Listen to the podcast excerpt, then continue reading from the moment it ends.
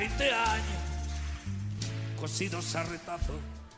Nacido en Ramos Mejía, el invitado de hoy, en el año 1953, en el enero de ese año. Debutó oficialmente en el fútbol profesional el 18 de febrero de 1976.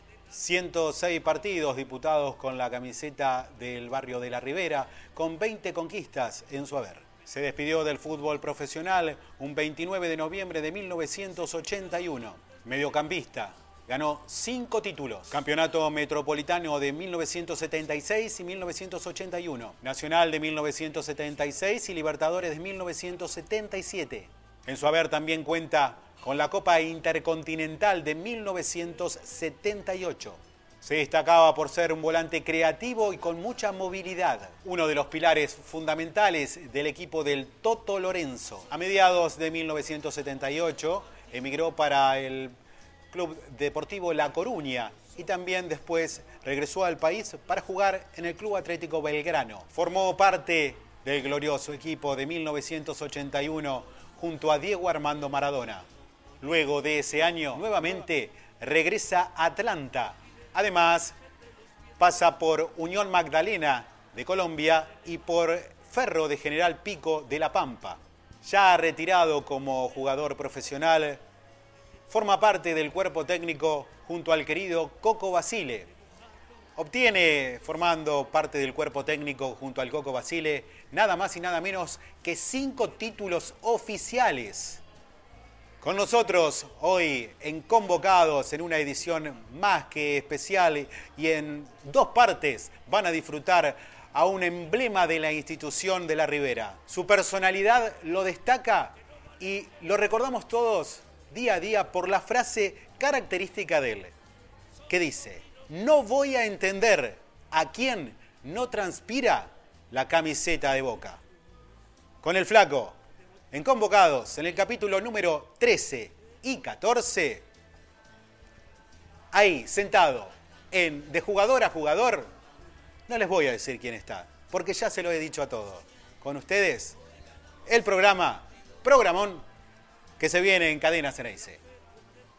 Buenas noches amigos de Convocados. Eh, tengo el honor de presentar a uno de los de los grandes. Si hay grandes, yo creo que el señor es uno de los grandes. Aparte, eh, yo creo que eh, este señor identificó una época de Boca.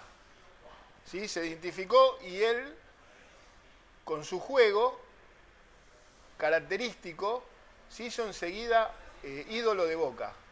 Voy a presentarles esta noche en Convocados y por cadena Geneise al señor Russo Rigolsi. Hola, Flaco.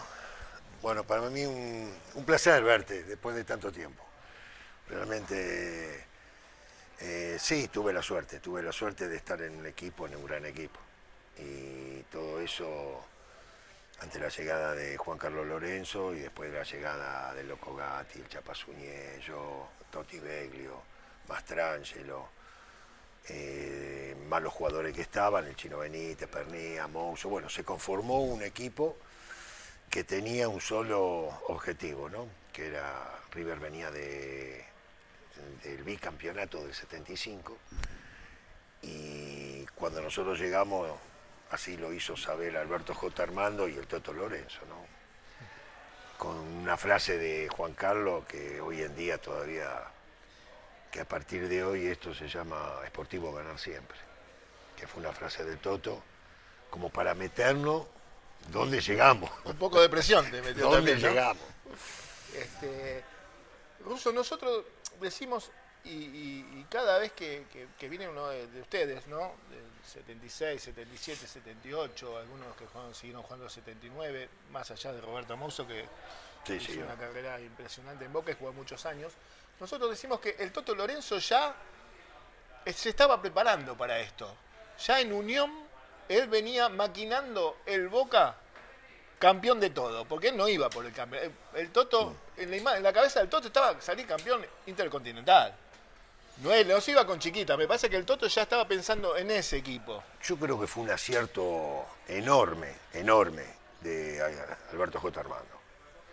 A ver, la trayectoria de Juan Carlos ya venía de Europa, venía de Italia, venía de España, saliendo campeón en Mallorca, ascendiendo en, en la Lazio, eh, después en San Lorenzo, La el, bicampeonato, Claro. la selección nacional, la década del 60, la gran campaña que hace en Unión de Santa Fe. Claro. Me parece que es un tipo que se sentía ganador. Él no iba a medias tintas, iba por todo. Y después tenía la ventaja que había jugado en Boca, Juan Carlos. Había sí. jugado, conocía lo que era Boca. Y, y el acierto de Alberto J. Armando, el gran acierto, porque después uno lo conoció y, y la gran capacidad de él, de, de elección de jugadores, buenos jugadores, buenos tipos. Se conformó un grupo muy sólido, Claro, muy sí, fuerte, que nos costó un poquito, los primeros dos o tres meses nos costó un poquito equipo. lo que quería él. Y después, bueno, después eh, Pasaban en fila, como se dice. y ¿no? después ganamos todos, sí, la verdad que fila. sí, la verdad que sí. Ahora, Russo, te llevo un poquito a tu comienzo de fútbol. Ramos Mejía, ¿no? Ah. Naciste en Ramos. Nací en Ramos. Este, ¿Cómo fue tu primer contacto con, con la pelota? ¿Qué pelota fue? Muchos nos dicen que fue la pulpito. ¿Te acordás? Sí, la, pul- la no, pulpito? no, sí, sí, Este, sí. Casi todos empezamos a patear la pulpito. Sí, sí, es cierto. Eh, a ver, no sé, tendrías seis, seis, siete años. Y sí, jugábamos ahí en la vereda con la, con la de goma, con la, Con la pulpito. con la que pulpito. Picaba para todos lados, no sé cómo Y después de ahí, después de ahí, eh, un día me vieron, yo vivía a dos cuadras de, en Don Bosco, en Ramos Mejía, la cancha maderera, era un predio chiquito, una cancha de 11, con vestuario, y jugábamos mucho ahí, me vieron y bueno, me dijeron si quería jugar para Don Bosco, y después me llevan, a los 8, años, me llevan a, a Ramos Mejía, al centro, el Club Social y Deportivo Ramos Mejía. Y ahí me encuentro, después por supuesto, nos conocemos de pibe, y después con el Tanonis, Claro. eh, con el Loco Siveira, con Panchito Asolini. Panchito vivía en Ciudadela. Claro, Claro, claro, Pancho Panchito. vivía en Ciudadela. Y bueno, una camada de, de- que teníamos buen equipo eh, infantil, ¿no? Y ese fue el, fue el, el comienzo y mi viejo al principio no quería, porque cuando yo estaba ahí en Don Bosco, eh, estaba a dos cuadras de la A dos cancha. cuadras de la candela, Entonces claro. me llevaba mi vieja, ¿viste? O me iba yo con los chicos. Ya después lo otro era hasta la estación de Ramos Mejía, del otro lado de, de la estación, de Ramos Mejía Norte. Y ya ahí mi viejo medio complicado, le gustaba el deporte, el fútbol, todo, pero, pero bueno, le insistí y bueno, me llevaba, me traía. Y ese fue el comienzo. ¿Y cómo fue que llegaste primero a Atlanta? De Ramos Mirá, Mejía es algo que- Atlanta, ¿no? vos sabés que es algo que- sea más cerca a Vélez. No, no, no. Digamos. No, eh, darte una, una respuesta concreta no te la puedo dar. Me imagino, me da la sensación. ¿Qué pasa? Termino yo la etapa de infantiles. Claro, jugamos contra River, contra Vélez, que era Ciclón, Ciclón del Norte, creo que se llamaba. No, Ciclón de Jonte, que había mucho, salía muchos jugadores para Vélez, estaba ahí en, en Villaluro. Y ya los delegados te conocían, conocían Claro, a todos. Entonces iban apuntando a aquel. Entonces cuando termino la etapa esa, viene el técnico nuestro, Guré, y, y, bueno, me habla, me dice, mira, nos habló a cada uno, en el caso mío me dice, mira, eh, te pidió el delegado de Vélez, de no me acuerdo qué otro equipo era, el de Atlanta, ¿dónde querés ir? ¿Por qué? Y ahora te voy a contar que me imagino por qué. Y dije Atlanta. Imagínate, de Ramos Mejía a Villa Crespo. Ah. Bueno, ¿por qué te digo que me da la sensación que elegí Atlanta? Me imagino, creo. Cuando termina la etapa de infantiles, eh, hacen la fiesta, ¿viste? Que entregan los premios. Sí, los premios, claro. Fin de año.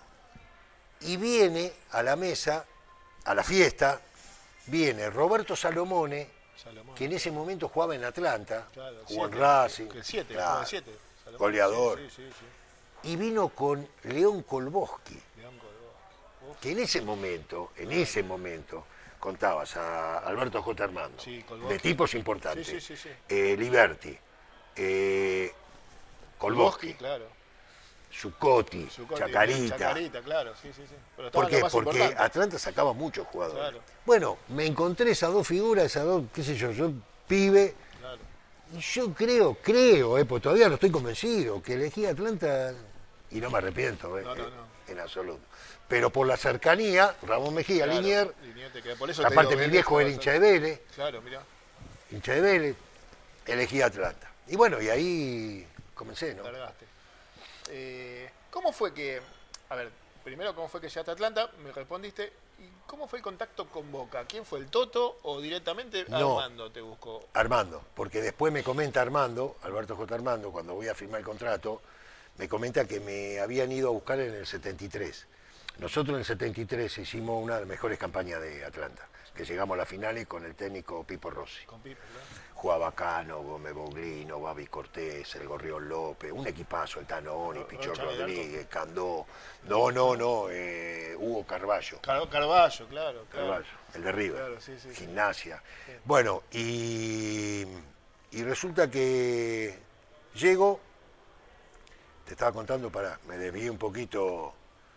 De que eh, to- hablaste con directamente Bueno, con Armando. entonces Alberto J. Armando me comenta ahí, cuando arreglo, me comenta que me habían ido a buscar en el 73, pero me declararon intransferible. Yo ni me había No, enterado, enterado, nada, que me van a decir.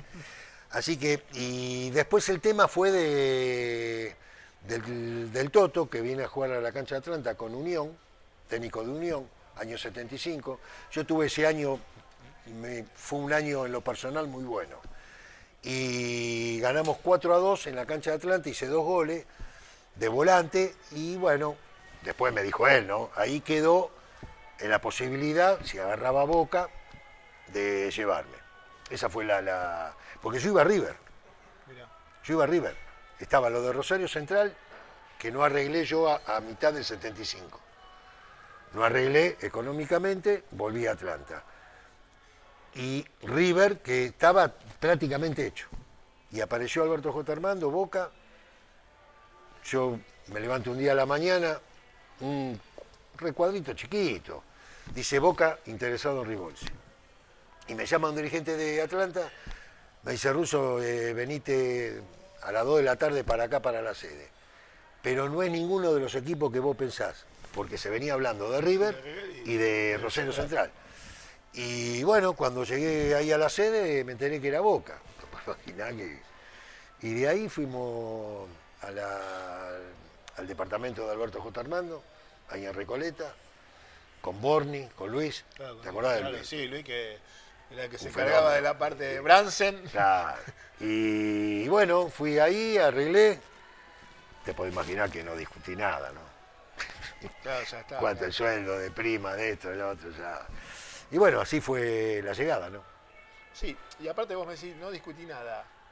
Eh, porque Armando tenía todo la, Nah, la cabeza, ya sabía era todo, ya sabía. Aparte, lo que necesitaba el jugador lo tenía. No, conmigo, y conmigo se así, pero, fenómeno. O sea, no solo con vos, sino con toda la. Con No, no, no, Cualquiera que viene claro, acá yo- me dice, no, Armando. Todo, eh, pero eh, te hablo algo personal que me. Pero todos los muchachos siempre tuvieron, viste, el Claro. respaldo, el apoyo de él.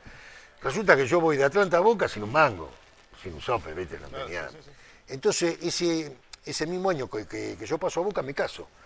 Y no tenía guita, ni para pagar eh, el fotógrafo, ni nada. Y me metí igual. Y apareció lo de Boca, cuando pasé a Boca. A los 3, 4 meses de estar en Boca, claro, yo veía prima, platita de acá, digo, voy a comprar un... Y con la plata de la prima, con algo que junté en esos meses, puse un 50% de un duple chiquito ahí en Ramos. No me olvido más. Salía 70 millones de pesos. Y yo había juntado 35, la mitad. Y lo puse. Y a los 45 días tenía que poner los 35. Claro, Claro, Cuando llegó un momento, ¿de dónde carajo lo saco? Claro, vamos a ¿Dónde jugar lo- partido y cobrar premios, si no, no y voy mal. un día a lo de Alberto J. Armando, ahí a la, a la agencia de coche, y le digo, don Alberto, le digo, "Oh, tengo un problema. Es un fenómeno, la verdad que un tipo. Y bueno, sentate, me dice, ¿qué pasa? Digo, no, pasó esto, esto, me compré un duplecito, yo alquilaba. Claro, me encontré ahora que no. Entonces lo llama a Gonzalito, que era el secretario, lo llama y le dice, Gonzalito, preparale, ¿para cuándo lo, la necesitas? Yo firmaba la escritura a los 3, 4 días, para tal fecha. Gonzalito, anotá, iba a venir a buscar 35 millones de pesos. ¿dónde, dónde llegué? ¿Qué pasó? ¿Dónde Claro. un fenómeno, un fenómeno. Ah, y le dijo, eh, le digo, eh, bueno, don Alberto, después eh, con los premios me lo va. Pagando. No, no, no, no, no, tranquilo. Nunca me lo sacó. Nunca me lo, Un crack. me lo descontó, un fenómeno. Un crack. Un fenómeno. Aparte de, de- de ser un fenómeno y, y- y un crack con ustedes y con todo y cómo se portaba, ¿no? Porque el tipo, yo qué sé, de repente Ah, pero- estaban comiendo un asado un sábado como comen hoy con Siempre, Riquelme. Él se levantaba y decía, muchacho, hoy. ¿Te acordás? Era una, él se levantaba, se levantaba y empezaba uno por uno, y no sé, éramos los mejores del mundo. Claro. Siempre lo mismo, ¿eh? Sí, sí, sí. Pero éramos los mejores del mundo. Un fenómeno. Aparte una personalidad. Mira, cuando nosotros llegamos a Boca, cuando nosotros llegamos a Boca, los primeros dos meses, como te contaba antes, no veníamos bien futbolísticamente. Y ya había un rumor, la gente, y que este está viejo, que este- Y el más grande era el Loco Gatti, que tenía Y- y 31. Panchito. Y, después Pancho tenía 28, 29. El Chapa Zúñiga 27. Y había rumor. ¿Y Juan Carlos qué hace, bicho? Porque Juan Carlos era un técnico muy bicho, muy, muy... Entonces le comenta a Alberto J. Armando, dice, "Y yo no sé lo que pasa con el plantel, que no agarra lo que yo quiero, como queriendo decir, el plantel agarró a Alberto J. Armando un día la candela, un viernes a la noche. Nosotros practicábamos en Boca y concentrábamos. Claro. Una de la mañana, pleno invierno. Viene Castelli, Jorge, muchachos, vamos, reunión. Y empezamos, Jorge, a la una de la mañana, ¿reunión de qué? Llegó el presidente. Llegó el presidente. Bueno, nos levantamos todos, vamos a la sala, viste, de juego, Sí, sí, la que sí. estaba en la candela. Entra él, con su trajecito, lo- los zapatitos de charol, eso lustrado, con el chofer. Quedó afuera el chofer, ¿no? Una de la mañana vino. Y entró, dijo, buenas noches, el señor Juan Carlos Lorenzo va a ser el último que apague la luz, acá en Boca. Buenas noches y que descanse. Y se fue. Qué mensaje fuerte. Claro, sí, nos íbamos ahí todos, Todo, menos él. Claro, Un muchacho. fenómeno. Sí, sí. Un fenómeno. Eso te da la. Por eso digo el gran acierto de él, que lo trajo convencido Claro. y lo bancó esos dos tres meses a muerte, a él. Nos hizo la reunión a nosotros como que decir, ojo, porque acá Juan Carlos. Bueno, Claro. y yo creo que es eh, fundamental el convencimiento del dirigente cuando vos contratás a un técnico. Claro, sí. Y después el conocimiento del técnico, de lo que quiere, convencido, cómo lo transmite. Y yo digo siempre que el jugador, cuando el, el- cuando el técnico se hace creíble, Ahí empezás a jugar. para el jugador, ¿sabe dónde es? Es una opinión muy personal mío. En la charla técnica. Claro. Cuando vos haces la charla técnica y le decís, mirá, atacan por acá, van por allá, eh, las virtudes, los defectos, pa, pa, pa, y vos vas a la cancha y el 70, 80% Pasa. es como te dijo el técnico, Claro, ahí sí. empieza a ser creíble. Claro. Y Juan Carlos Te decía todo. Usted hace muy pocos días, si mal no recuerdo, dijo que dentro de esta gran orquesta le faltaban algunos músicos. ¿Tiene pensado quiénes van a ser? Bueno, eh, Boca Junior el año pasado eh, no tenía un banco experto, es decir, un equipo. Esto que el equipo creo que ya más o menos en la idea general del público de Boca Junior debe que ya conocerlos, que es Gatti, Pernilla, este, Mouso, Sa, Tarantini, Troviani, Benítez, Rivolsi y García Cambón, y luego Mastrangelo, Taberna y Feldman. Estos 12 jugadores están en, diríamos, en las preferencias.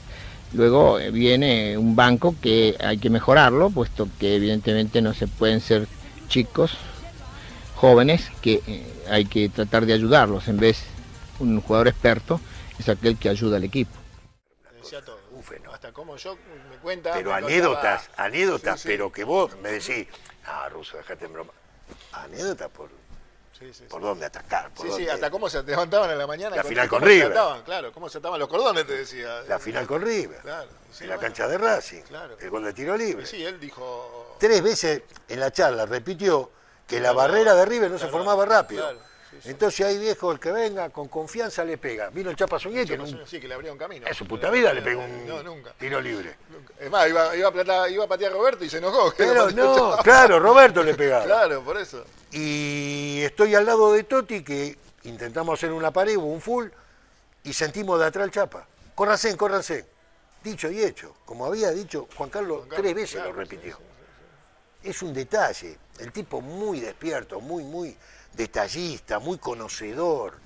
Estaba en creíble. todo, estaba en todo. Creíble. Él estaba en todo. Eh, lo que, es más, eh, nos contaba, no sé si Roberto o Pancho, eh, cuando le tocaba una de las finales en Cali. Sí, bravísimo. de Milardo finales- de técnico. Claro, que, que el Chapa ve que había un reflejo en la tribuna y el Chapa se le acerca al Toto y le dice, maestro, me parece que Bilardo, bueno muchachos, cambien de cosa, más otra cosa. Sí, sí, sí, había... Hasta eso, ¿no? Sí, Hasta no, todo. eso te cambia- te cambiaba todo. todo, ¿no? A veces nosotros también éramos bravos. En la cancha de Boca, de repente, él no dejaba entrar a nadie. Claro. Y veíamos un muchacho de ahí del club, que Claro, estaba en la platea. Y nosotros le decíamos, Juan Carlos, Juan Carlos, espere, pare, mire, allá arriba. Para que lo sacaba corriendo. Nos cagábamos la risa nosotros, porque la verdad lo... lo- lo- Y un día, te- no, para que te cuento sí, sí. esta, porque es mundial. Estamos mitad de cancha. Él estaba de espalda a la 12, a lo a lo- al, al túnel viejo, Sí, que era el único Claro, que había allá, claro. en el año Sí, sí, sí, 76. sí, Él de espalda y nosotros todos de frente. Empieza la charla, entonces vemos que sube uno por el túnel. Atrás sube otro con la cámara y el primero que sube con el micrófono. Lo vemos y era un muchacho pobre que se decía que era mofa, viste, esto, lo otro, bueno. Toda esa boludez que yo no creo, pero bueno, estaba, Pero estaba, instalado. Había, por la duda Y que... Juan Carlos era, Juan Carlos era. Entonces estamos y lo vemos. Nosotros, los jugadores, vemos cuando entra. Juan Carlos, Juan Carlos, ¿qué pasa, viejo? Y hacemos así con la mano abajo. Juan Está Carlos, tocando todo. Juan Carlos, mire quién entró, Juan Carlos. Y se da vuelta. ¿Para qué? Andate, mufa de acá, viejo, rajá de acá. Lo echó. Nosotros, la verdad que. Hija, Claro. terrible, terrible. Fue, fue, era, era, era un tipo que. En la cancha de Huracán, por ejemplo, cuando veníamos de la Candela, íbamos a la cancha de Boca y no estaba la autopista. Claro. Entonces al chofer le tenía prohibido pasar por la cancha de Huracán. A Mancio Alcorta. Claro, no, Lo hacía agarrar, pegar toda la vuelta. Todo por atrás, claro. Y un día lo agarramos el chofer, seguí de largo, no pasa nada. ya. No, pero mirá que. Lorenzo, no pasa nada, seguí del para, que cuando pasó de largo venía medio distraído, no sé, con una carpeta, Juan Carlos, y levanta la vista y ve que agarra Mancio Alcorta derecho y el estadio de Huracán. Ah, las puteadas, marcha atrás, todo. Bueno, mil historias. Pero un tipo, un tipo así, un tipo que estaba en todo, en todos los Estaba detalles. y era cabulero, muy cabulero. Sí, nosotros no. Nosotros no, nosotros creíamos nosotros y apostábamos nosotros, ¿viste? No, no, no. No había cábala que valga. Ahora, Russo, eh, cuando llegaste a Boca, modificaste una parte de cómo jugabas, ¿no? Sí, Que eras más eh, un jugador de técnica y todo, como te pasó más o menos lo que pasó a Mario. A Marito. Sí, no, pero Marito, igual, era, no, Marito era Mario más. era- Marito era, no, era un Mario era Marito era, un- era una habilidad terrible. jerarquía Pero total. para que la gente se dé cuenta más o menos. Eh, y te transformaste en el ruso, ruso, ruso, huevo, huevo, huevo. Claro, eh, a ver, yo cuando arranqué en Atlanta siempre me gustó correr, colaborar, Sí, sí, sí, sí. eh, ser solidario con el, con el Claro. compañero. Entonces jugaba de 8 y de vuelta me daba, me daba como para ir y Claro, venir, sí, sí, sí. pero me gustaba llegar, siempre me gustó llegar. Cuando empecé en Atlanta en el 72. En el 75 se va Gómez Boglino, se va Altanonis y paso yo a jugar de 10. Claro, Claro, me gustaba jugar de 10 también. Menos responsabilidad para defender, Claro. con poco retroceso, pero me gustaba. Y ese año hice creo que 15 goles, 16, en todo el año. Y yo voy a Boca en lugar de potente. claro. Yo entre mí digo, esto está claro. loco. Sí, en sí, lugar sí, potente, ¿sabes qué jugador? sí, no, sí, sí. Cabezón era. Pero me llevan en lugar de potente. Claro, Juan Carlos me había visto en Atlanta como 8 y di vuelta. Claro, y arranco de 10. Y debuto en la cancha de River de 10. Claro. Claro, después empezó a verme, a verme, y a él le gustaba jugar con dos en el medio. Él decía el famoso biombo. línea de cuatro y dos Y volantes. dos volantes, sí. Y estos dos volantes me daban más libertad a mí y se quedaba el Chapa. Claro, y me fue y veía que sí, a mí siempre me gustó meter, correr, eh, sí, pero sí, me gustaba. Pero entonces, claro, en ese momento entonces ¿qué, qué me decía él? Al lado del Chapa, el biombo, Claro. tenés más libertad que el Chapa, acompañá, llegá, claro, y hacía, pero también, también te metes un poco en el mundo boca. Claro, Te metes un poco, viste, lo- en la a- gente, con el roce. qué es lo que quiere la Claro, gente, sí, sí, sí. lo que te Empezás transmite. a entender lo que, lo, que, lo que baja de la tribuna. Esa es una de las cosas que yo siempre digo. El técnico que llega a Boca o el jugador que llega a Boca, si entiende rápidamente lo que significa Boca, lo que significa la camiseta, cómo piensa el hincha, la historia de Boca, te va a ser más fácil. Claro, sí. Te va a ser mucho más fácil. Sí, sí, sí. Y yo entendí eso y aparte me gustaba, tenía temperamento, siempre tuve. Claro. Pero me gustaba también jugar y me gustaba... Seguro. Seguro, porque, a ver, el medio campo, hasta, hasta el Chapa era buen jugador. El Chapa, sí. El Chapa era un buen El Chapa jugador. tiraba caño. Claro, por eso, el Chapa era un buen jugador. Y pegaba, eso. Y el chino, vos y El Marito, Chino. cualquiera Después que vino jugaba, Marito, yo, claro, el 76. cualquiera de, usted- de ustedes, eh, sabían con la, no eran que, pegaban patada nada más. Sabían No, con la pelota, el- sabían la pelota. el y Totti aparte- Berlio. y el- no, Jugador, pero... impresionante. Impresionante, Totti era con galera, bastón, era- dos bastones y dos galeras que Después ponía. estaba Marito, eh, mismo bueno, el chino. El chino, claro, por eso. Eh, o yo cuando me juntaba con ellos, pero el Chapa mismo. No, teníamos jugadores. Lo que Sí, pasa sí, que era sí. un equipo duro. Claro, sí, Pero sí, un equipo, viste, y se que- ayudaba, te hacía- hacías un gol y Hacíamos un gol y nos sentíamos confiados. Podíamos perder, pero. sí, sí, sí. Pero era muy difícil, era muy difícil. Y era difícil. Era Era difícil, difícil. era difícil, Era difícil. Era verdad que difícil. Era difícil. Eso nos, nos contaba Roberto, o sea, los pilares, Roberto y, y- y Panchito, Y Pancho. que no decía, nosotros decíamos, estamos seguros, porque cuando lo pasaba, pasaba al mediocampo venían ya tocados, Pancho, claro, venían, Pancho. venían tocados. Pancho decía siempre: Claro, eh, nos mandan eh, a los jugadores heridos. Claro, herido. Le claro. llegaban heridos. Claro, ya, ya Estaba el Chapa, estaba yo, el Tano Sí. El Tano, bueno, sí, ya herido de poco. No, Ya más, más que una herida no, era el esa. ¿eh? Tano era divino. Era el más que una era herida. divino. Era divino, aparte de lo que te contagiaba, eh, en las prácticas mismo, cuando te veía medio caído, te agarraba, ¿viste? Te corrí. Era, era un grupo bárbaro, Sí, sí, un sí, grupo extraordinario. Un grupo de, de- de hombres se había formado ahí. Y bueno, siguen. Siguen siendo un grupo unido y de Sí, nosotros sí, Eso, sí, sí, eso. sí, lo, que, sí. lo que hablamos nosotros siempre es de la familia. Cuando, Sí, o sea, el jugador de Boca eh, en una época fue familia. sí, sí, sí, Fue siempre familia, fue siempre Sí. familia. Y después ese contagio de familia venía de, de la 12, de la gente. Y, y nosotros tuvimos a una de las fundadoras, a una de las nietas fundadores. ¿Y cómo se formó Boca? Sí, fue un ambiente siempre familiar. Y ustedes lo tenían dentro del vestuario, ese ambiente Sí, familiar. sí. O sea, ¿cómo se, o sea, tu señora, vos salías con la señora de Pancho, con la señora de Marito, con la señora Claro, de Ever, no, no, salían sí, todos sí, siempre juntos. Igual uno siempre tenía, ¿viste? Claro, no, más, bien, la preferencia, seguro. Más seguro, afinidad con seguro. uno con otro. Pero nosotros, yo, por ejemplo, eh, muy amigo el Chapa. Claro, es padrino, era padrino de la nena mía. eh, con Marito Sanabria, Claro. con Pancho Loco Gatti. eh, después, qué sé yo, a veces salíamos con el chino. Claro, todo, a ver, era un grupo realmente... Que siempre tenés tu afinidad, pero el Claro. grupo podía- vos podías estar con todos. Con Pero todo. siempre tenías con tu afinidad todo. con este, con aquel te hablabas más. No, no, para nada, para nada. Impresionante. Sí, la verdad que sí, fue, se, se conformó, un- que eso también es un mérito de, de Juan Carlos. Eh, Juan Carlos. Lógico, pues ya lo conocía al Chapa, lo conocía a Loco Gatti, a Mastrancio, a Totivelio, a Pancho. Es decir, conformó el equipo para lo que él quería, con tipos Claro, por eso- que sabían que le iban a manejar el grupo. Claro. Lo armaron todo. Lo armaron Inteligente, un tipo. Sí, no, más bien. Aparte, inteligente. Aparte ya, eh, vos fijate lo que era el Toto Lorenzo para Armando, que le volvió a meter al Chapa.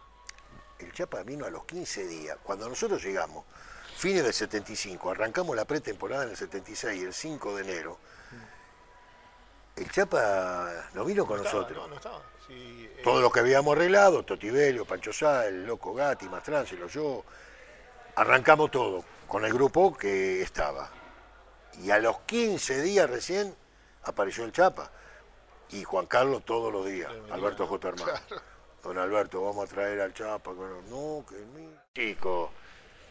Entonces vos llegás de otra forma, ¿viste? Como, pero no digo que hoy eh, esté No, equivocado. hoy hace falta es otra, No, no, es otro otra tipo cosa. de otra cultura tenemos, tienen los jugadores. Es otra cosa, sí. Es otra cosa. Los pibes Otro, otro, piensan ma- de otra otro manejo. forma, Tenés que tener otro tienen manejo. otro manejo, los representantes. Seguro, sí. sí. Nosotros, Nada. No te enterabas nunca de nada, como vos el que te querían todos nada, los equipos. nada, no. Por eso digo, son, son, son épocas, son épocas, pero quedan como anécdotas. ¿Te acordás del equipo que cuando debutaste? Porque debutaste en un amistoso. Debuté en Mendoza. En eh, Mendoza. Sí, un amistoso fue. Y después al mes sí, debutaste ya. Debuté en la cancha de River, 0 a Claro, 0, sí. de noche. ¿Te acordás del equipo ese? ¿Y cómo formó ese día? formó? Mm, No, pero Más por ahí menos. debe andar. Estaba el Loco Gatti, estaba Pernía, eh, creo jugó Pancho o Tesare. Tesare, no claro, sé si negro. Pancho estaba lesionado, Mouso, Tarantini, el medio estaba yo de 10, el Chapa de 5 y de 8 el chino. Y arriba Mastrangelo, no sé si Belio o Taberna, Claro. el primer partido, y Feldman. Y Feldman. No estoy seguro, ¿eh? pero, Sí, no, pero más o menos. más Acá o siempre menos se manejaba con un. El Toto manejaba un esquema que más o menos tres o cuatro siempre Sí, estaban. él es Como una columna vertebral que se habla. eh, Siempre la estaban. columna tres- vertebral era para él, era fundamental. Siempre estaban. Era ¿no? fundamental, sí. Claro. Ahora, ahora, hoy el negro Ibarra habla de la columna vertebral. No sé si lo escuchaste. Sí, sí, sí, sí, sí. Hoy Sí. el negro Ibarra habla de Y la que es importante, ¿viste? Yo digo que un equipo tiene que tener eh, cuatro o cinco tipos referentes. Yo eh, siempre cuento eh, lo que uno vivió, ¿no? Y, y yo teniendo a Pancho Sá atrás, a Pancho Sá, yo sabía cuándo salir, cuándo no salir. ¿Por qué? Porque me gritaba, me puteaba. claro, Entonces, si me decía salí, yo salía a romper. Porque él venía atrás tuyo. Salía, porque sabía que la espalda Sí, la tenía cuidada. sí, sí, Entonces, y esos jugadores lo necesitaban. Y el Chapa subía en el medio. Claro. El Tano Pernilla también, el Toti Belio. eh, eh, necesitas esa famosa columna que te sostiene. Claro, que te maneja a los costados, que dice vamos acá. Y este te lado. sostiene en los momentos jodidos es cuando más te sostiene. Claro. Cuando te dice dame la pelota, vení, dámela, vamos a tra tranquilizate, vamos. O te empieza a decir vamos a meter, vamos, es Claro, fundamental. te- te- o- o- Es fundamental, Sí, sí. fundamental. Sí, aparte, sabes, te ubica donde tenés que estar en la cancha. Sí. ¿Dónde vas a apretar? ¿Dónde seguís? ¿Dónde salís? sí. Nos metemos atrás, salimos. Más- Exacto. más- eso lo tienen ustedes como una regla fundamental del juego. Bueno, eh, Juan Carlos nos hacía laburar en eso mucho. Cuando el famoso equipo fantasma, que armaba el equipo sin rivales. Sin rivales, sí, sí. sí, cómo sí. salir jugando, por dónde atacar, quién se iba, quién hacía el relevo. Y de repente él llevaba dos pelotas, ¿no? El silbato y la gorra. Dos pelotas. gorra Y de de- Toto, ¿no? sí, que un día se la voló Tesar en- de un zapatazo. Le voló silbato, radio, porque antes, mirá vos, Con las picas del Toto. escuchaba eh, Radio Rivadavia, la oral deportiva, Claro. para ver si decía algo del rival El rival, claro. en plena práctica. Y, y bueno, llevaba dos pelotas y de repente tocaba el silbato y le pegaba a Pancho Sá, a, a la espalda de Pancho Sá, de Mouso, a ver si estaban atentos. Atento. Porque él quería un equipo atento.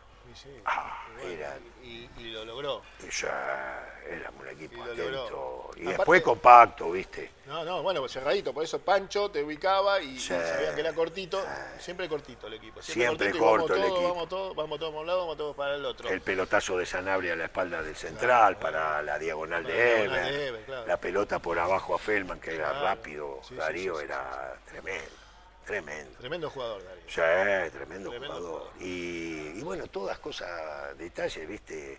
Y laburaba con el equipo así fantasma y era repeticiones, repeticiones, repeticiones. Y yo me acuerdo cuando, cuando lo, no sé en tu época, cuando, cuando yo lo tuve, eh, la última época del Toto en Boca. Claro, vos lo tuviste la, eh, la segunda época. Claro, la segunda época. Sí, Poco partido, tres o cuatro partidos. El inflador psicológico decía que él traía para levantar la boca que venía mal.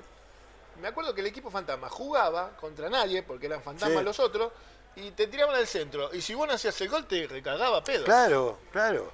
Claro, porque vos Y si vos no salías a la jugada, A ver. era que viste que vos estabas con hay nadie, hace pum, chao, volvemos. Por eso te digo que a los dos centrales, a la línea de cuatro, cuando salían, les tiraba el pelotazo sin decirle nada, giraba y le pegaba. Claro, a ver si estaban, qué sé yo, salían Sí, caminando, sí, sí. charlando. Y eso, claro. y era repeticiones, repeticiones. El partido con. Pero hay un montón de anécdotas. ¿eh? El partido con Peñarol por la Copa Libertadores, previo al partido, la práctica, ahí en la bombonera. Tiro libre por derecha. Entonces agarra, arma. Pernía, Suñé. Van a la pelota, que déjame a mí, que no, que toque rápido, centro. Toti Belio. En el primer palo, yo atrás de Toti, y cuando viene la jugada, Toti se lleva la marca acá y yo arranco al primer palo. Y viene el gol de. Pero la practicamos sí, 10, 12 veces. Y bueno, pero Y salió. salió después en el partido. Y salió. Y salió. Entonces yo, de- yo soy un convencido, un convencido de, de- de Juan Carlos del trabajo que hizo. Estaba con todas las pilas. Aparte a él le gustaba, era un poco gustaba teatrero. Era hincha sí, pelota, pero- Teatrero era. Claro, sí, sí. sí, Entraba, sí, sí. mandaba abrazos así a la, era un fenómeno. Bueno, pero es como decimos, conocía No, lo que se no, necesitaba, lo que no. quería la gente. Era el técnico para Boca. Claro, eh, lo que necesitaba la gente era eso. Era el técnico para Boca. Aparte de. Boca venía de cinco años, un gran equipo, ¿eh? Sí, sí, Potente, Piqui. Ferrero, García Sí, Cambón, el Eh, chino, un equipazo, claro, Troviani, un equipazo. Pero no ganaba campeonato. Entonces trajo al tipo justo, que sabía lo que era Boca. en el momento justo. Y a él le gustaba todo eso, el y- show y ese la- y con las ganas justas, ¿no? Porque el tipo estaba. No, está- por no, eso. no, no. Él fue el momento justo del Toto, el momento Eh, justo de Armando, todo, el momento todo justo de dio. ustedes. Y Exacto. se dio todo. O sea, Todo. todos los planetas alineados para que ese Boca Exacto. gane esos cinco campeonatos. Así fue. Así, terrible. Fue, Así fue. una, una limpieza, yo como te dije, lo pusieron en fila a todos y le iban ganando. Las cuatro patas, había una pata que Claro. necesitaba esas tres patas que era la dirigencia, Mm. con la cabeza puesta en el técnico que trajo, los jugadores y la gente. La gente siempre fue Sí, de apoyar, respaldar. El hincha de boca es Sí, único, sí, único. No, Pero faltaba lo otro. Claro, En cuanto consiguió eso, que lo, lo- lo que la gente estaba esperando. claro. ¿Me entendés? Equipo duro, fuerte. Claro, se identificó enseguida con que ustedes. nunca. Exacto. Se identificaron enseguida con ustedes. Exacto. O sea, esa mística volvió. O sea, no quiere decir que este equipo anterior del 76, No, no, no, no, no. Que, no que el 75, 74, No. que le faltó campeonar nada más. Le faltó campeonar, un gran faltó- equipo. Claro, por eso hay muchos que dicen que jugaban tan bien como el del 69, pero No, estos no. El 69 salió. No, ese fue, salió campeón. Fue impresionante. Claro. El equipo de todos. Pero este jugaba bien. Muy Y bien. había buenos jugadores. Muy bien, decir. Marcelo Troviani, Patota Potente, ya está, parado. No paramos. No, pero Y era aplaudimos. El, el Chino Benítez, Claro, por eso. García Cambó, Sí, sí, no. Ponce, Claro. Piqui Ferrero era, o sea, No, que bueno, Piqui Ferrero. era un fenómeno. Pero era como suerte de que salir campeón. no tuvieron eh, de salir campeón y que la gente, viste, le gustaba eso, pero quería lo otro. Quería lo otro.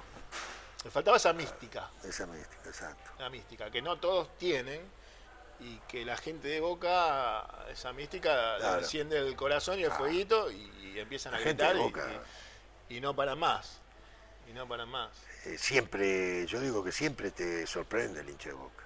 Más allá que uno jugó en Boca, fuiste campeón, esto, pe- pero el hincha de Boca siempre te sorprende. Siempre.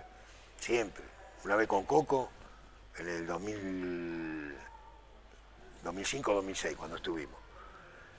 Y un partido en la cancha de Boca con Banfield. Y yo un día le digo a Coco, charlando, hacía dos meses que estábamos, y charlando le digo, Coco, le digo, vos sabés que Boca, vas a ver que en algún momento te va a sorprender.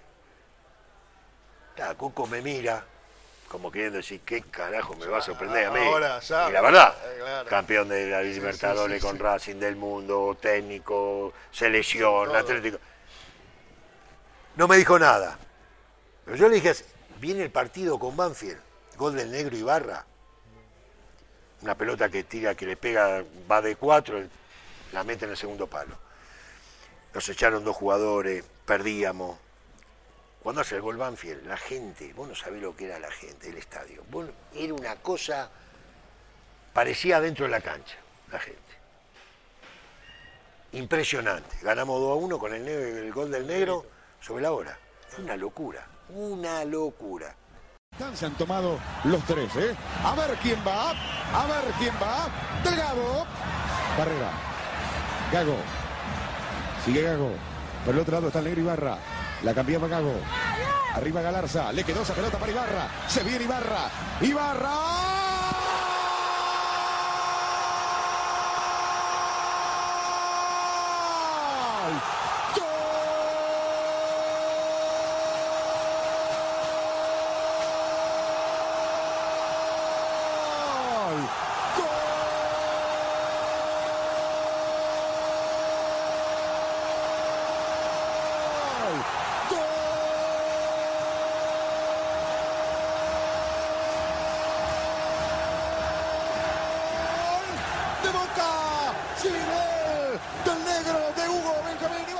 Llegamos a los vestuarios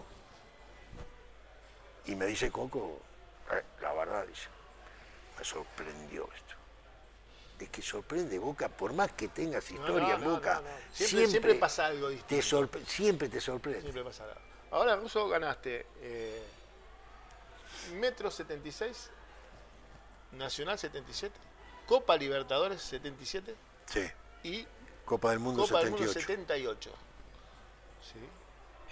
Eh, y 81. y 81 metro de nuevo. Metro Cinco campeonatos. Eh, con el Diego. Pero yo, eh, ¿cómo preparaba el, hoy, y vos tuviste época que, yo que sé, había más videos, se veía más por televisión, pero con el Toto no pasaba eso. ¿Cómo, cómo el Toto... El fenómeno. Lo planificaba, porque... es lo que pasa? Era, muy difícil, ¿no? Porque no tenía la tecnología, no tenía. tablet, no había televisión, no el celular que vos agarrás, te metés en. Claro, sí, ves todo. ¿Qué pasa? Él eh, era un tipo que tenía su gente y era todo visual, es decir, que iba a verlo, mandaba a ver los partidos. Nosotros fuimos a jugar contra el Borussia, Alemania, y mandó a Von Foster. A Von Foster, claro, profesor. Lo mandó un mes, que sabía alemán lo mandó un mes, que lo siguiera al equipo, cómo practicaban, cómo jugaban. Armé un equipo diferente, un equipo rápido. Habíamos mandado un espía nosotros a, un póster que hablaba alemán, estaba viviendo allá en Alemania y nos comunicamos y veíamos que, por ejemplo, habían hecho una pretemporada, el equipo, estaba un poco duro y había que atacarlo de entrada.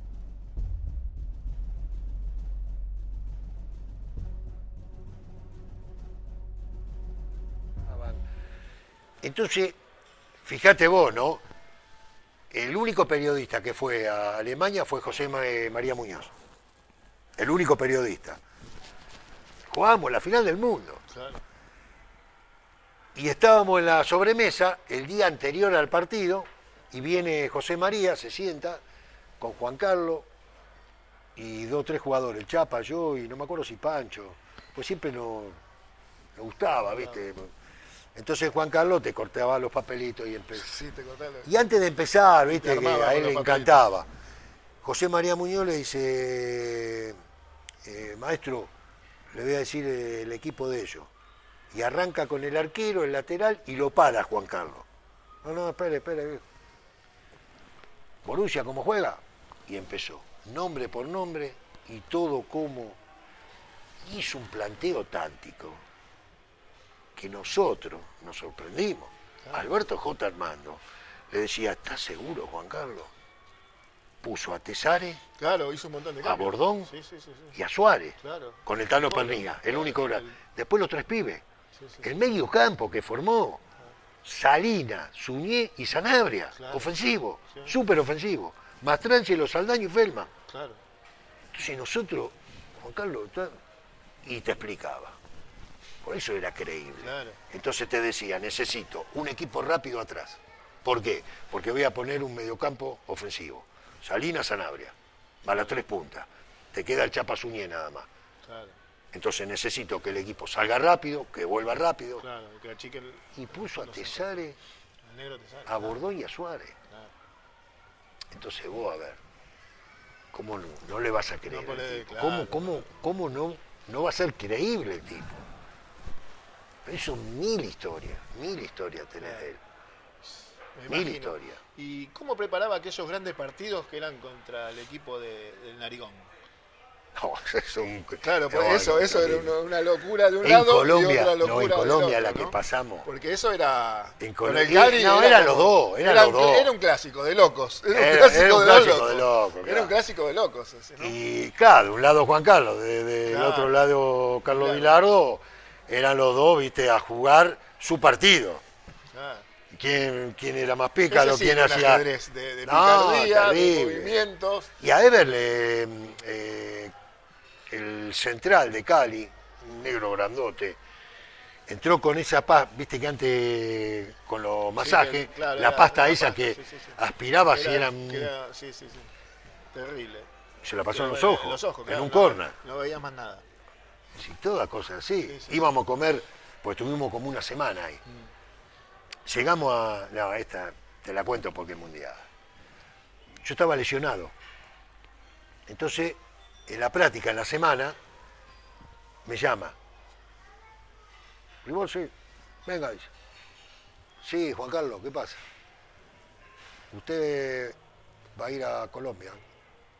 Le digo, mire, Juan Carlos, digo que estoy lesionado, que tengo la. No, no, no, no importa eso.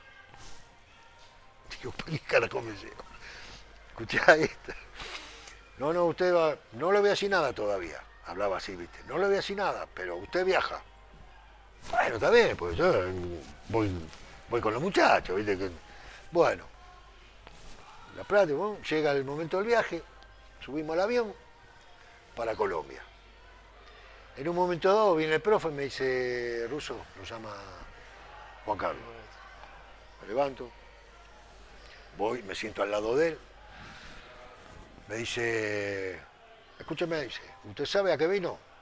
Le digo, no, la verdad que no sé, le digo, porque no puedo jugar. Claro. No sé, vengo como compañía de los Claro. muchachos para... Para alentar, dice, No, viejo, usted va a tener que hacer esto. Llegamos a Colombia, vamos al hotel, y después te explico por qué lo decía. Vamos al hotel, vamos a entrar al hotel y todos los gatitos que usted ve van a ser suyos. Tiene que cuidar a los compañeros. Ah, un fenómeno. ¿Por qué? Porque había ido el equipo, creo que era paraguayo, había ido a Colombia y bueno, se habla que la gente de Cali, ¿viste? Claro, sí, sí, le mandaban a... Mandó- Claro que, y en ese momento también estaba la Y- Miss Universo, ahí en ese hotel habían mandado a todas Claro, ¿no? claro. No, era, era, era una lucha entre. El Toto no era boludo. Entonces sabía que Bilardo, como Bilardo también del Toto, cuando claro. vino acá, hizo poner policías. El, el hotel intercontinental, vos tenías la habitación y tenías el balcón que daba a la pileta, Claro, todo el hotel, vendíase que el balcón estaba para adentro. ¿Me entendés? Todos policías en el balcón porque era de punta a punta. Policías en el balcón. En los pasillos. La Coca-Cola la hacía abrir en la mesa. Bueno, cuando me dice así, digo, "Ah, está bien, digo, yo Contento, Ah, claro, contento. Igual no, no hice nada, ¿viste? Pero, y era así, cuando llegamos al hotel, claro, pispeamos, miramos y había, viste, Estaban todas las chicas. uno más o menos. Conocidas das cuenta, y te das cuenta. Se conoce, se conoce. Entonces eso, eso era el Toto, eso era el Toto, era un tipo muy, muy, muy, viste, muy de lo suyo, de, de- de- de- los detalles, Detalle, claro. y te lo hacía saber, y, y después pasaba, si vos, viste, decías, puta, pero ah, hay un Sí. adelantado. Ahora, Bilardo le hacía eso y el Toto lo, recontra- lo contrarrestaba. Pero el Toto, ¿qué le hacía a Bilardo? Pero bueno, acá, claro, pero nosotros no es tanto de. Vos fíjate que vos vas a Brasil, eh, van al hotel donde del equipo argentino y te empiezan a tirar fuegos artificiales, el bombo y que eso pasó también en la época nuestra. Claro. Eh, vas a Colombia, te apuran, Sí, nos sí, esperaban afuera del estadio en una práctica, Claro, que le 200 cer- que colombianos. cerraron el, el estadio. que Claro. tanto Ahí que se ve el micro pinchado todas las gomas. pincharon todas las cubiertas, todo eso. Que dijeron, acá bancamos Acá, y no, viste, acá no, la es- esas cosas no, no, no son de hacerse. Lo que sí, cuando vinieron los colombianos acá, lo apuraron acá lo de la barra, le hicieron pegar un flor de. Y es verdad eso, que ¿te acordás que antes, en esa época, estaba el foso todavía y estaba la policía en los cornes con los perros? Sí. Y de verdad que el Toto le decía a los policías, hacelo chumbar, hacelo chumbar. No, el Toto te hacía pero mil cosas, mil cosas. Eso de regar la cancha, Claro. pero no toda la cancha, sino el, sector de Feldman y Mastrangelo. Claro, para que esté rápido. Porque los dos eran rápidos. Claro. ¿Entendés? Pero de esas sí hay un montón, hay historia. Armaba todo el día que le dijo a Ever, que te lo habrá comentado, si, si estuvo con vos.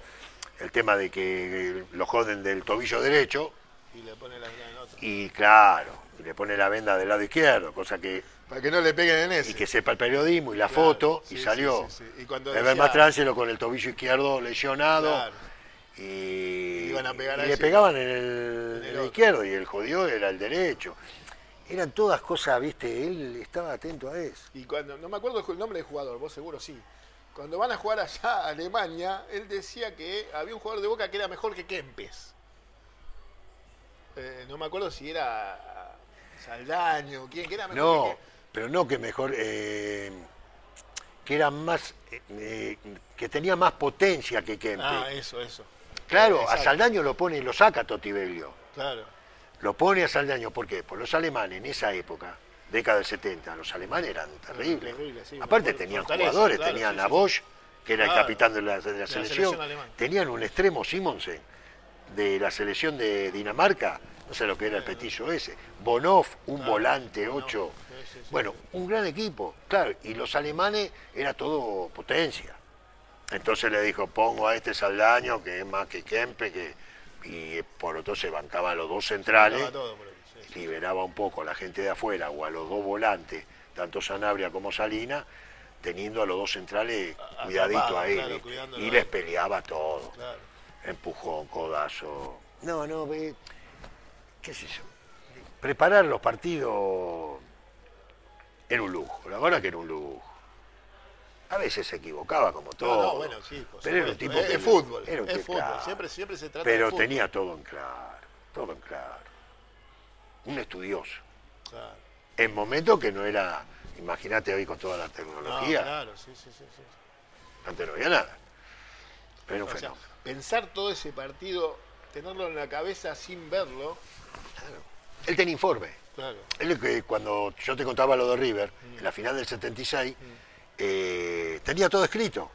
Después nosotros vimos la hoja y decía en grande, ojo, con signo de admiración, la barrera de River no se forma rápido, pegarle que se tenga confianza, porque ese día eh, Iturralde, creo que fue el árbitro, Sí, sí. lo junta a Perfumo y al Chapa Suñé en los vestuarios y le dice que, que por, por decisión de, de- de AFA, de los árbitros, del colegio de árbitros, que ya no se pedía más la barrera. Claro. Entonces, mirá, mirá la atención del Chapa también, cómo estaba metido. no, no, Ahí. no, es que nosotros éramos un Claro, equipo también estaban, todos, estaban todos atento. alerta. Y eso. claro, porque encima te lo decía alguien que vos era creíble, como yo te decía vos. Cuando fue creíble lo- que en un mes dijimos este tipo, Claro. ya está, de ahí en más. Empezaba. Y era un equipo, por supuesto, si no tenés equipo, olvídate. Claro. Es decir, si no tenés equipo, si no tenés toda clase de jugador inteligente, que piensa, eh, que conforman un grupo fuerte, que, se- eh, que, que- que son ejemplo, no vas a ningún lado. ¿eh? Claro. Y él, él lo planificó todo. pero claro, el mérito de él, el mérito de él, la elección de los jugadores, Claro. porque él trajo a todo ello, sí, sí. sí. a todos nosotros. Lo trajo él, no es que lo trajo Armando. No, no, no. Este, eh, ¿Cómo tomaste? Porque te acordás que hubo el conflicto ese del Chapa con el loco Salinas, que vos participaste.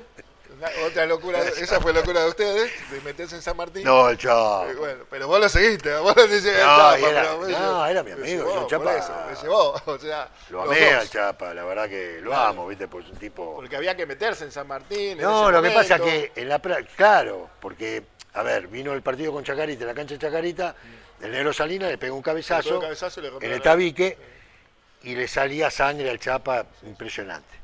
Ah, el Chapa lo quería matar, pero ahí adentro lo quería sí, matar. sí, sí. Cuando termina el partido, lo espera en el túnel, nosotros lo agarramos, Chapa vamos, venía Ñeco, Abel Ñeco. ¿Qué pasa, Suñé? ¿Qué pasa? Que lo voy a matar. Bueno, toda la historia, que le, lo quería pelear.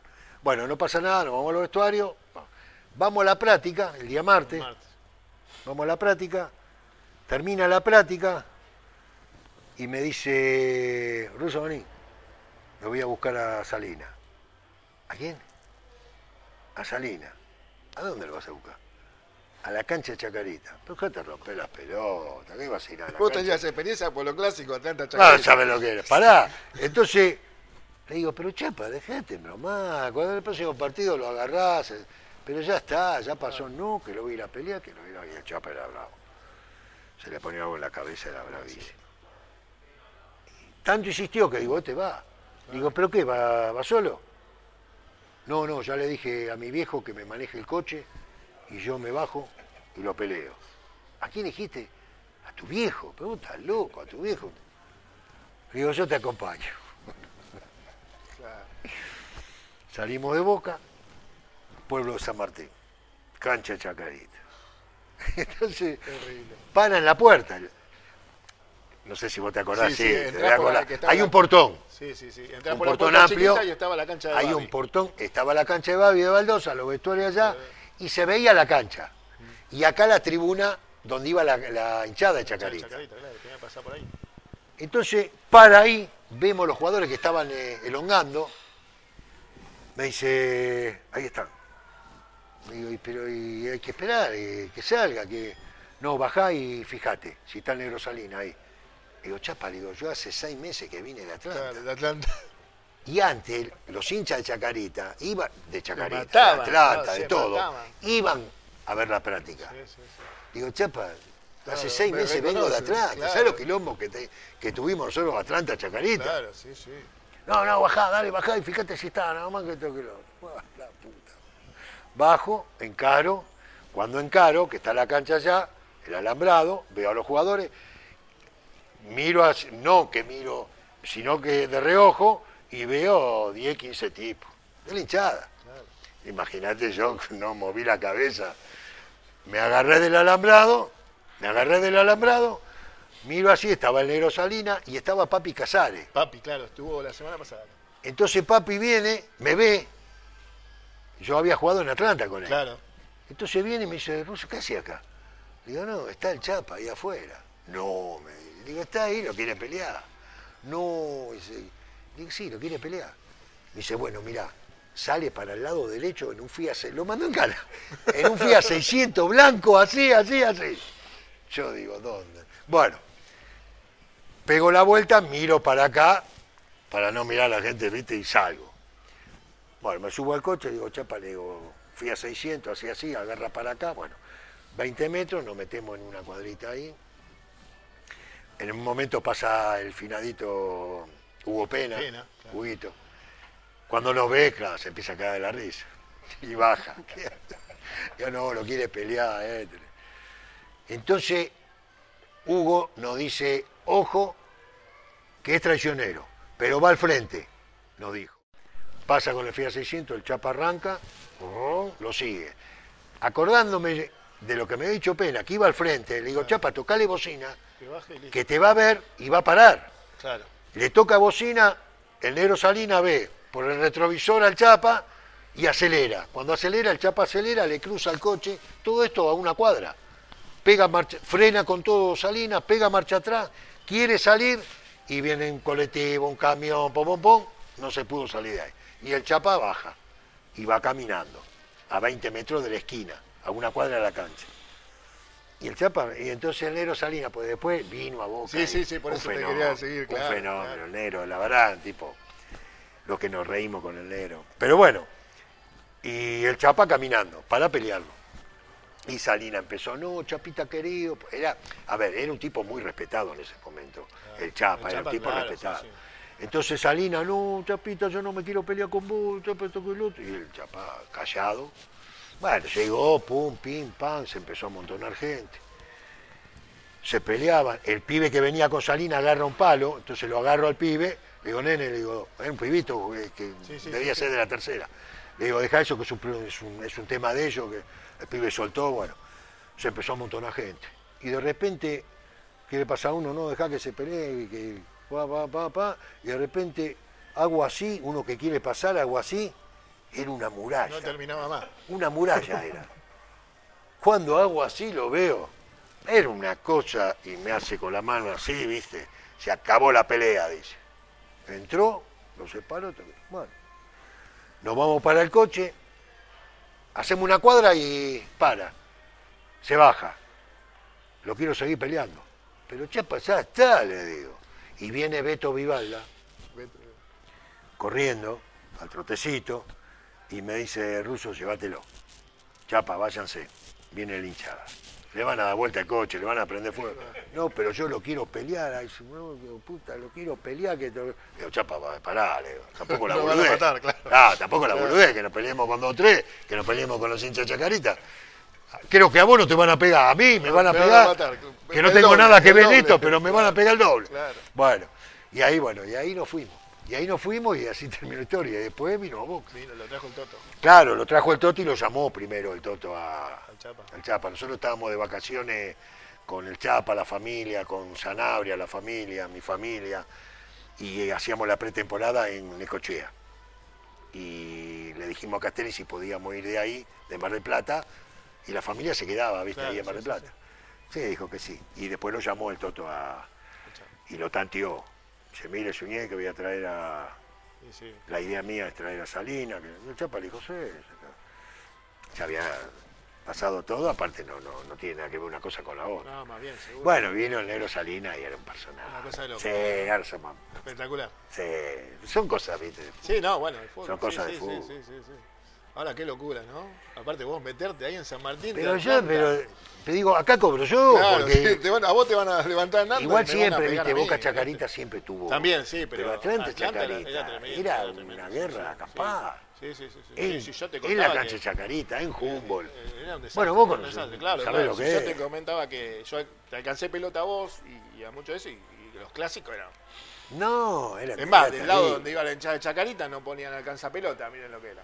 Claro, No, poníamos alcanza claro, pelota, no claro. alcanza pelota, nos decían que no. Era bravísimo. Era bravísimo. treme- pero con cualquiera, ¿eh? Vos pasabas con la camiseta de Atlanta y, y el otro No. con la camiseta de Chacarita, era, pero a morir, A morir. era a morir. Era a morir. Yo me acuerdo de Fierro, ¿te acordás Fierro? El, Loco Fierro. El Loco Fierro, ¿cómo estaba? Lo encontré en Neuquén. Era una cosa de loco. En Neuquén estaba. Ah, no, no. En Neuquén. Tremendo. Yo estaba con Newell y un día me llama por teléfono la piba de abajo. Yo estaba en la pieza haciendo una cosa en la carpeta. Me dice, Rigol, si lo, lo buscan acá abajo. Le digo, ¿quién es? Le pregunta. Le dice, un señor de fierro. Claro. Yo hacía que no lo veía loco de la Claro, época sí. mía de jugador. Sí, sí, sí. Veintipico de años. Aparte pensaba que estaba, que se veía ido. sea, claro, por la Bueno, lucha que tenían ellos en cualquier momento. Y. Fierro. Y ahí digo, y cuando bajo, me lo veo, al loco Fierro. Claro, Loco Fierro es un. Era capo de la hinchada de hinchada Atlanta. Es como decir eh, el abuelo José Barrita. Claro, igual. José Barrita era el fierro de, de Atlanta. Bueno, eh, primera parte ¿no? de esta gran nota, como van a poner en el chat ustedes, notón, eh, y todo eso con Jorge Russo Ribolsi.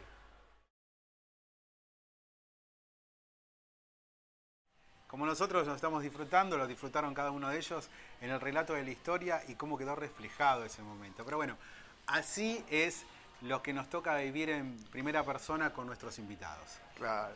Y bueno, y ahora, a ver, les pido otra, el último, ¿no?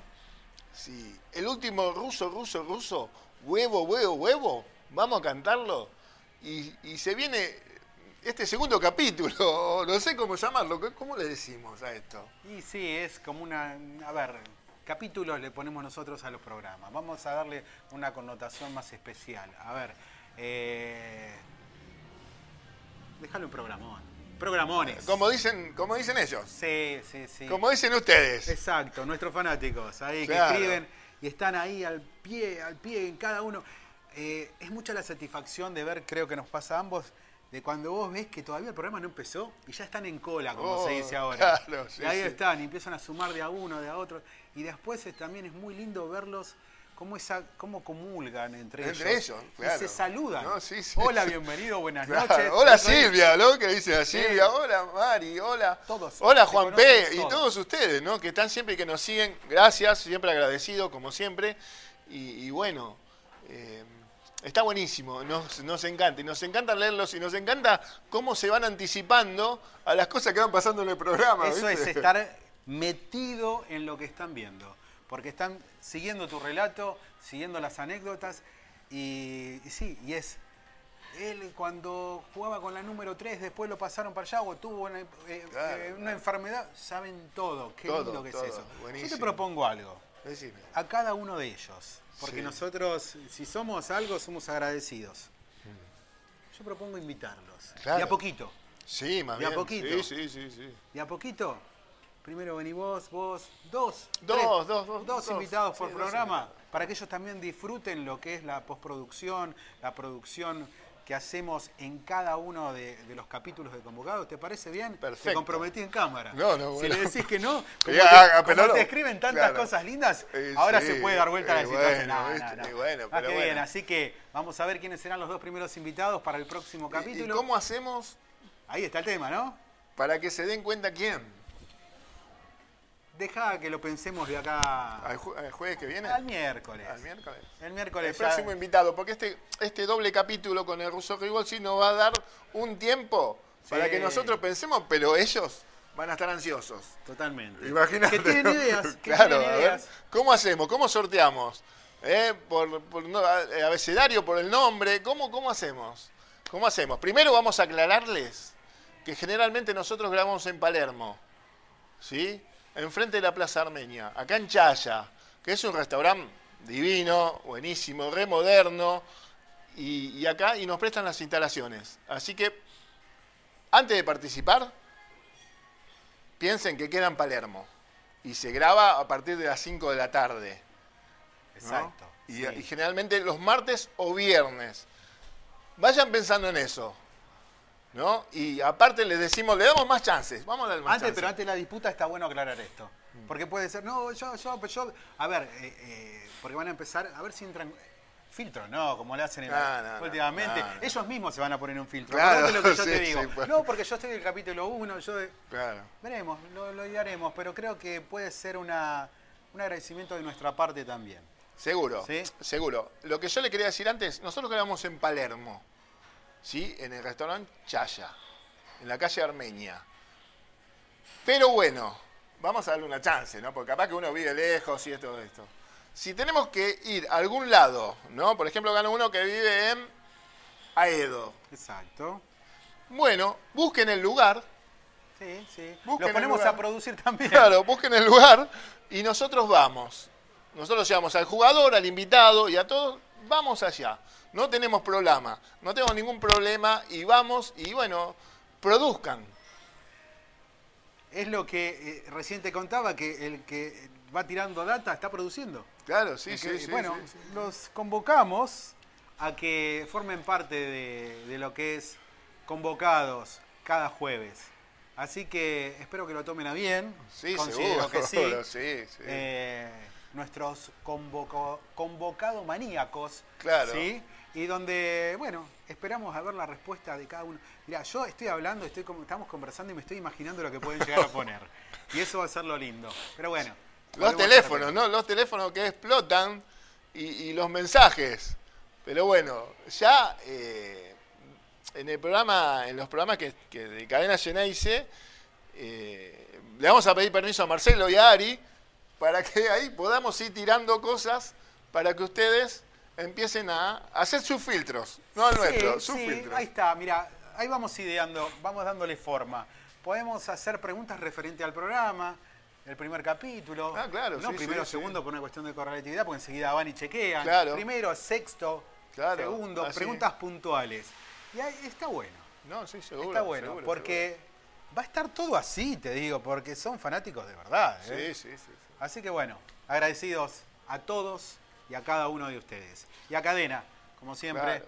por darnos la oportunidad de poner este producto al aire, que hacemos con el corazón y con mucho orgullo, podemos decir hoy en día, de cada uno de los integrantes de los que hacemos convocados. Así que cadeneros y convocaneros, a trabajar. Buenas noches.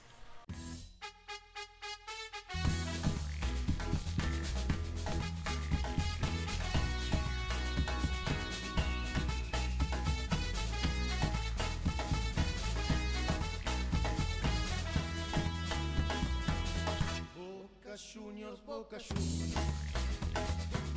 Gran campeón del balompié. Que despierta en nuestro pecho, que despierta en nuestro pecho, entusiasmo, amor y fe. Tu bandera azul en Europa trémolo. Como enseña vencedora, como enseña vencedora